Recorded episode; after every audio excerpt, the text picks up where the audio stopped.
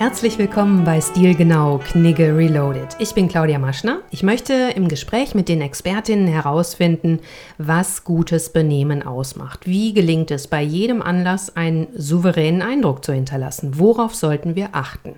Auch wenn das so einfach klingt, gibt es immer wieder Unsicherheiten und die werden ganz schnell und einfach ausgeräumt von den beiden Kommunikationstrainerinnen von Stil Genau. Und das sind hier bei mir Ricarda von Diepenbrock und Edith Plegge. Herzlich willkommen.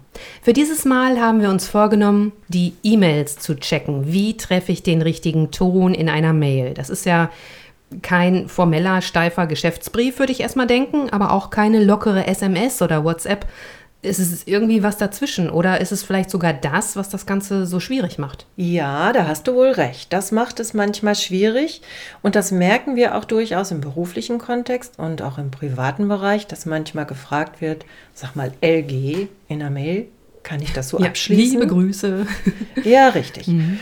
Also es gibt schon eine DIN-Norm auch für die E-Mail-Korrespondenz. Mhm weil es ja durchaus ein formeller Geschäftsbrief sein kann. Mittlerweile eigentlich schon, ne? Genau. Ja, mittlerweile mhm. schon. Es gibt ja Firmen, da laufen, was weiß ich, 150 E-Mails am Tag ein. Und äh, für die ist das ein ganz normales Alltagsmittel. Mhm. Und andere haben da vielleicht eine an, am Tag oder vielleicht auch nur eine in der Woche.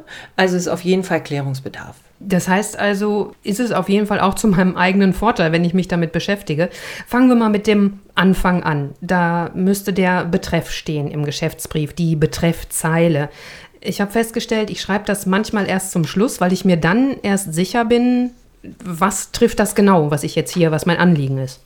Ja, das ist sehr wichtig, dass der Betreff gut formuliert ist. Ich finde, das ist auch die größte Herausforderung, knapp es immer wieder zu finden, mhm. dass es nicht verloren geht. Also zum Beispiel das Datum zu schreiben und in ein oder zwei Wörtern den Inhalt zu formulieren.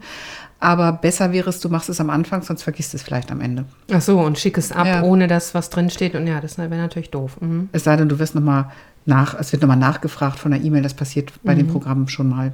Und es ist auch wichtig, denn äh, so wird es ja möglicherweise zugeordnet in der Firma. Also ich schicke es an Kontakt Ad oder Office Ad und dann äh, wird oben geguckt, Beschwerde, Reklamation, was auch immer.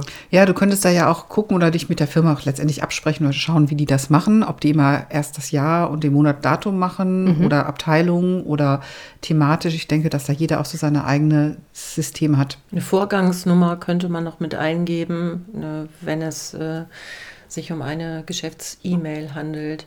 Und wichtig, bei einer Antwort auf eine E-Mail den Betreff dann auch zu verändern. Also wenn im ersten Betreff steht äh, Terminabsprache, dann vielleicht in der Antwortmail zu schreiben Terminbestätigung vom 15.03. Mhm. Also auf jeden Fall viel Wert drauf legen. Ja. Was ist mit dem eigentlichen Text? Sollte der äh, gestaltet sein? Ja, auf jeden Fall. Also es soll ja eine gute Übersicht sein, wie im Brief auch. Und du musst äh, auf verschiedene Dinge achten, dass es gut lesbar mhm. ist. Also nicht einfach ein Fließtext. So. Nee, nee, nee. Mhm. Auf jeden Fall erstmal eine Anrede, dann solltest du Absätze machen nach allen paar Zeilen. Die Schriftgröße sollte groß genug sein und gut lesbar sein. Die Farbe sollte gut lesbar sein. Also es wird ja viel designt in Gelb und Orange und Rot und Blau, aber das ist alles nicht gut lesbar. Dann solltest du dich kurz fassen, nicht zu ausführlich formulieren, verständliche Wörter nutzen keine unnötigen Füllwörter. Es ist eben ein Geschäftsbrief. Und wenn wir jetzt nochmal zurückschauen auf die besagten 150 E-Mails am Tag. Mhm. Bei einem Mitarbeiter oder einer Mitarbeiterin? Vielleicht bei einem Mitarbeiter. Dann kann das auch ein echter Zeitfresser sein. Mhm. Darüber, über den Betreff, ordnet der schon mal gleich ein. Muss ich die nur lesen oder muss ich die weiterleiten? Geht es um eine Absprache? Ist es dringend? Und da äh, macht es auch Sinn, in der E-Mail einfach schon mal tough und knackig zu formulieren und zu sagen, das und das möchte ich. Und dann auch mit einer gängigen Schriftgröße, wie Ricarda schon sagte, Areal 12 äh, ist zum Beispiel so eine Schriftgröße, die sich da anbietet. Worauf ich viel Wert lege und ich glaube auch andere, sind die Rechtschreibregeln, Groß-Kleinschreibung, Interpunktion. Oh, das finde ich auch so nervig, ja. wenn das. Mh. Du musst Punkte zwischen den Sätzen haben oder Fragezeichen, Ausrufezeichen, um es unterteilen zu können. Ja. Also das finde ich ganz schlimm, das raubt viel Zeit und du weißt auch immer nicht, hat er keine Lust, kann er es nicht oder bin ich es ihm nicht wert, dass er sich die Zeit nimmt. Ja, das ist auch ein bisschen respektlos, ne? ja. einfach so reinzuhacken und äh, das ist ja oft, wenn du auf dem Handy, äh, auf dem Smartphone zurückschreibst, dann irgendeine Autokorrektur oder so, also einfach, man muss es Ja. wirklich zum Schluss nochmal durchlesen. Die Zeit braucht man. Und das ärgert mich, wenn ich so eine E-Mail bekomme, die so hingerotzt ist, Ja. sage ich mal. Mhm. Das macht keinen guten Eindruck. Zumal wir ja die technischen Hilfen haben. Wir haben ein Rechtschreibprogramm, wir haben eine Grammatikunterstützung. Also es müsste an und für sich nicht mehr sein. Ja, das finde ich auch. Um jetzt vielleicht gerade nochmal zu ergänzen, Edith hatte gerade von der DIN-Norm gesprochen. Die heißt 5008, falls das jemand interessiert. DIN-Norm 5008 und du hast gerade schon gesagt, also unsere Empfehlung ist, in Areal zu schreiben, 12 Punkt und einen anderthalbzeiligen Abstand, dass es gut lesbar ist. Was gehört nicht in Geschäftsbriefe? Smileys, Emojis. Ein Gag ist da nicht unbedingt angesagt im Geschäftsbrief und auch vorsichtig sein mit Ausrufezeichen. Ausrufezeichen wirken durchaus auch mal wie eine sehr vehemente Unterstützung, ein Schlag, also äh, sehr reduziert damit. Mal, äh, was zum digitalen Brief ja auch gehört, der Empfänger, da kann man doch nicht so viel falsch machen, oder? Doch, kannst du auch. Also ich finde, beim Empfänger musst du darauf achten, dass du ihn richtig ansprichst. Also wenn du weißt, dass es ein Professor ist oder ein Doktor, solltest du den akademischen Titel oder Grad mit hinschreiben. Ah ja, Doppelnamen solltest du mit hinschreiben. Wenn es verschiedene Leute, Personen sind, die du anschreibst, bitte alle mit ansprechen. Und dir dann auch überlegen, in welchem Verhältnis du zu dem stehst. Kannst du schreiben, sehr geehrter oder guten Morgen, Herr sowieso oder lieber Herr sowieso oder nur Hallöchen. Das solltest du schon überlegen, in welchem Kontext du das schreibst. Ich gucke auch immer, wie haben die mir geschrieben. Also erst äh, schreibe immer, wenn ich die gar nicht kenne, sehr geehrte sowieso. Und danach, wenn die dann schon antworten mit liebe Frau Maschner, tralala, dann steige ich dann auch auf den Ton ein. Wenn ich dann bleiben würde bei sehr geehrte, das ist dann auch schon wieder eine Distanz, die ich dann aufbaue. Ne? Ja, das verändert sich auch mit der zunehmenden Korrespondenz. Also bei der zweiten und dritten Mail sind wir vielleicht noch mal ein bisschen formeller und dann geht es ja oft darum, etwas abzusprechen. Und da merkt man dann ja auch schon mal, da ist es dann nur Hallo, ja, ich bestätige noch mal kurz oder also da wird die ursprüngliche erste steife Form nicht mehr so gewahrt. Was noch mal die Anrede angeht oder auch die, den Adressaten, bei einer E-Mail überlege ich mir schon, ist das jetzt wichtig, den in CC zu setzen? Also auch immer im Umkehrschluss, wenn einer eine Vielzahl von Mails bekommt, entlastet ihn das vielleicht, wenn er nicht in jeder Mail CC gesetzt ist. Oder auch zu überlegen, muss ich jetzt einen Verteiler machen? Und ähm, also insofern auch nochmal auf die Anschriften und oben in der Adresszeile darauf achten, ist das wirklich von Belang? Braucht er das oder braucht er es am Ende gar nicht und wir entlasten ihn ein Stück damit? Ja, wir müssen uns ja überlegen, dass jede E-Mail eigentlich oder auch uneigentlich mit einem Auftrag verbunden ist. Wenigstens sie zu lesen und zu entscheiden, muss ich sie beantworten oder nicht. Aber meistens sind E-Mails ja relativ kurz gefasst, gerade im Geschäftsbereich. Und der Schreiber möchte etwas von mir. Deswegen gebe ich dir da auch völlig recht, dass wir uns da schon überlegen sollen, wer braucht das eigentlich. Und weil du gerade sagtest, jeden Empfänger auch namentlich erwähnen, wenn jemand in CC steht oder sogar in BCC, Blind Copy, wird er aber nicht angesprochen. Nee, Blind Copy, ihn Ja, anzusprechen. ja, ja klar. okay. Okay, aber CC, nein, müssen wir nicht. Aber wenn die E-Mail an zwei Personen äh, gerichtet ist in der ersten Adresszeile, dann sprechen wir natürlich auch beide an. Und dann geht es auch wieder wie in den Begrüßungen, da geht es wieder streng nach Hierarchie. Der Ranghöhere wird zuerst genannt. Und in der zweiten Zeile drunter dann der zweite Adressat. Was ich auch mal ganz nett finde in den E-Mails, wir sprachen gerade drüber, dass wir die Anrede etwas verändern. Erst fängt es mit sehr geehrte an, dann geht es vielleicht mit Liebe weiter. Ich finde, man sieht das auch immer ganz nett an der Schlusszeile. Am Anfang ist es freundliche Grüße.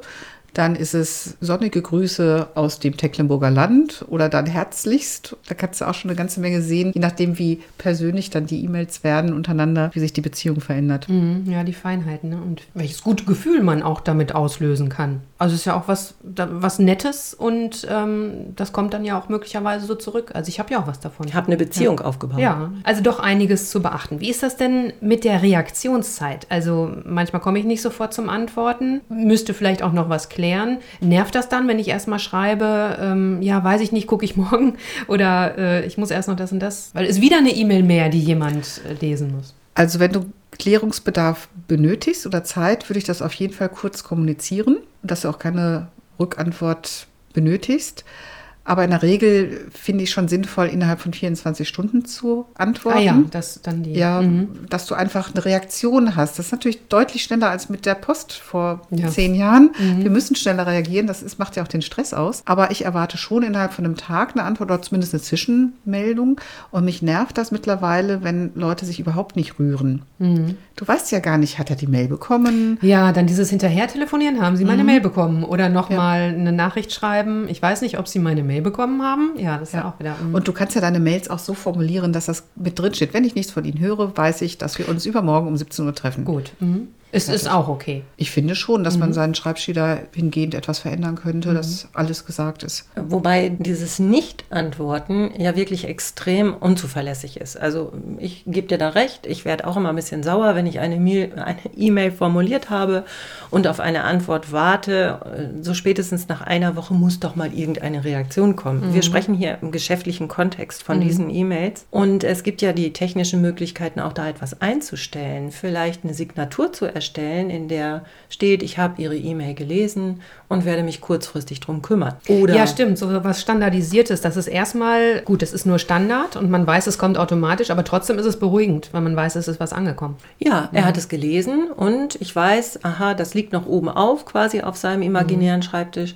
Und ich gerate nicht in Vergessenheit. Wenn ich gar nichts höre, weiß ich doch nicht, ist er jetzt im Urlaub? Ist das uninteressant für ihn? Hat er das schon gedanklich abgehakt? Dann gibt es sicherlich noch mal eine freundliche Form nachzufragen, noch mal nachzuhaken und zu sagen, so bestimmt ist im Alltagsgeschäft meine E-Mail untergegangen, darf ich sich noch mal erinnern? Da gibt es auch Formen, aber die sollten wir dann auch wahren. Wir sagen jetzt heutzutage Netiquette dazu, also die Etikette im Netz. Und da gibt es jetzt auch so ein paar Vorschläge. Zum einen das, was du gerade gesagt hast, Edith, aber zum anderen auch so eine standardisierte Antwortmail. Wir lesen unsere Mails zweimal am Tag. Wundern Sie sich nicht, wenn ich mich Ah. nicht sofort melde. Ja. Denn wir hatten ja gerade das Thema Zeitfresser und E-Mails kosten unendlich viel Zeit und holen einen immer wieder aus dem eigentlichen Arbeitsbereich hinaus. Genau, aus dem Prozess, wo man gerade Ja. drin ist, in dem Vorgang oder was. Du weißt ja nicht, was in der E-Mail steht, ob die Oma gestorben ist oder sonst irgendwas. Das bist du gedanklich mehrere Minuten schnell bei einem anderen Thema. Und das finde ich auch eine ganz gute Idee, sich da einfach ein bisschen freizuschaufeln. Ich habe das auch manchmal, dass ich denke, oh, da brauchst du ein bisschen länger für die Antwort und dann habe ich es vielleicht wirklich zwei Tage vergessen. Das ist Ja. ja auch doof. Ja. Ja, Manchmal finde ich es schwierig, wo ist Ende? Also ich bekomme vielleicht eine Rückmeldung, das war sehr schön und das Treffen war inspirierend, was auch immer. Dann schreibe ich nochmal, ja, fand ich auch und außerdem so und so und noch einen schönen Tag und der andere schreibt wieder zurück, ja, Ihnen auch einen schönen Tag und gibt es ja gar nicht so viele schöne Tage. ja. Da gibt es auch keine Regel für. Nee, ich glaube, nee. das musst du nach dem Bauchgefühl entscheiden und zweimal hin und her reicht in der Regel. Ich versuche dann knapp zu werden, dass ich dann, wenn sich mein Gegenüber bedankt, dann nochmal einfach nur noch schreibe, sehr gerne. Jetzt keine ausformulierten großen Sätze mehr. Also je kürzer der Satzbau ist für mich, wäre für mich dann das Zeichen, Ja. dass du meinst, so Jetzt ist äh, Hast du genug dich der genug Korrespondenz. Gut, wir haben also den Inhalt, davor Empfänger wichtig, Betreffzeile wichtig, Reaktionszeit. Wie sieht es denn mit der Signatur aus, mit dem Absender quasi? Also Signatur ist ein Muss. In eine Geschäfts-E-Mail gehört, dass am Ende die vollständigen Kontaktdaten sind. Und dazu gehört eben wie eine Visitenkarte Name, der eigene Name, der Firmenname, die Position, die Adresse, Faxnummer, die Telefonnummer, Homepage und E-Mail-Adresse. Wenn man rechtlich auch noch auf Nummer sicher gehen möchte, dann gehört es wie in normalen Geschäftsbriefen noch dazu, dass man die Handelsregisternummer Ah, dazu schreibt und den Namen des Geschäftsführers oder die AGBs am Ende auch nochmal dazu setzt. Mm, Man kann sich ja auch verschiedene Signaturen anlegen. Mm, Das Und die dann ja- auswählen bei Und der die dann Antwort. auswählen, also- genau. Trotzdem ist das manchmal so, dass man, äh, dass ich dann quasi zurückspulen muss oder nochmal in der Vergangenheit gucken muss, wie hat die mir am Anfang geschrieben, weil einfach die Telefonnummer nicht dabei ist. Das finde ich auch total anstrengend. Wenn man erst noch rumblättern muss, sondern es sollte einfach immer dabei sein, damit ich nicht in alten E-Mails gucken muss, wie erreiche ich denjenigen jetzt über Telefon. Ja, also wir machen es häufig so, dass wir immer diesen standardisierten Absatz haben. Und ich schreibe dann persönlich unter den Brief nochmal extra. Manche tut sich ja auch. Dann schreibe ich liebe Grüße Ricarda und unten drunter kommt trotzdem der ganze Server Ja. mit allen Kontaktdaten. Das finde ich immer so ein ganz geschicktes Mittelding, dass du beides signalisieren kannst. Im Übrigen ist es auch nicht so ganz schön, den ganzen Schriftverkehr immer anzuhängen, sondern Nee? nein, irgendwann bei der zweiten oder dritten Antwort kann man das da unten auch mal weglassen. Dann müsste ich eine neue, ah, dann gehe ich nicht auf die Antwortfunktion. Dann lösche ich einfach unten Oder so. schon mal so einen Mhm. Bereich, weil sonst hast du ja gefühlt eine ganze Rolle, die da unten noch drunter ist und da Mhm. musst du wirklich lange schauen.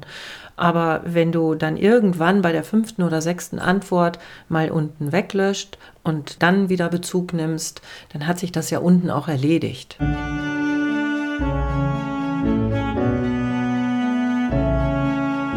Was ist denn heute das Fazit, unser Knigge to go bei der E-Mail-Korrespondenz? Also, für die E-Mails gilt derselbe Qualitätsanspruch wie auch für Geschäftsbriefe.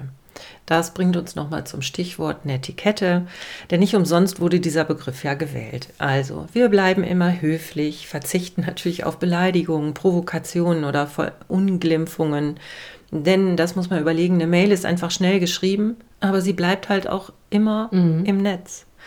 Und äh, darum ist der Text und der Schreibstil auch der Zielgruppe angepasst und alles andere. Vor dem Abschicken nochmal durchlesen. Ja. Ja. Vielen Dank für heute. Das war Stilgenau Knigge Reloaded für einen sicheren Auftritt und den richtigen Umgang. Wir sagen auf Wiederhören bis zur nächsten Folge und wir, das sind von Stilgenau Ricarda von Diepenbrock. Edith Plegge. und ich bin Claudia Maschner.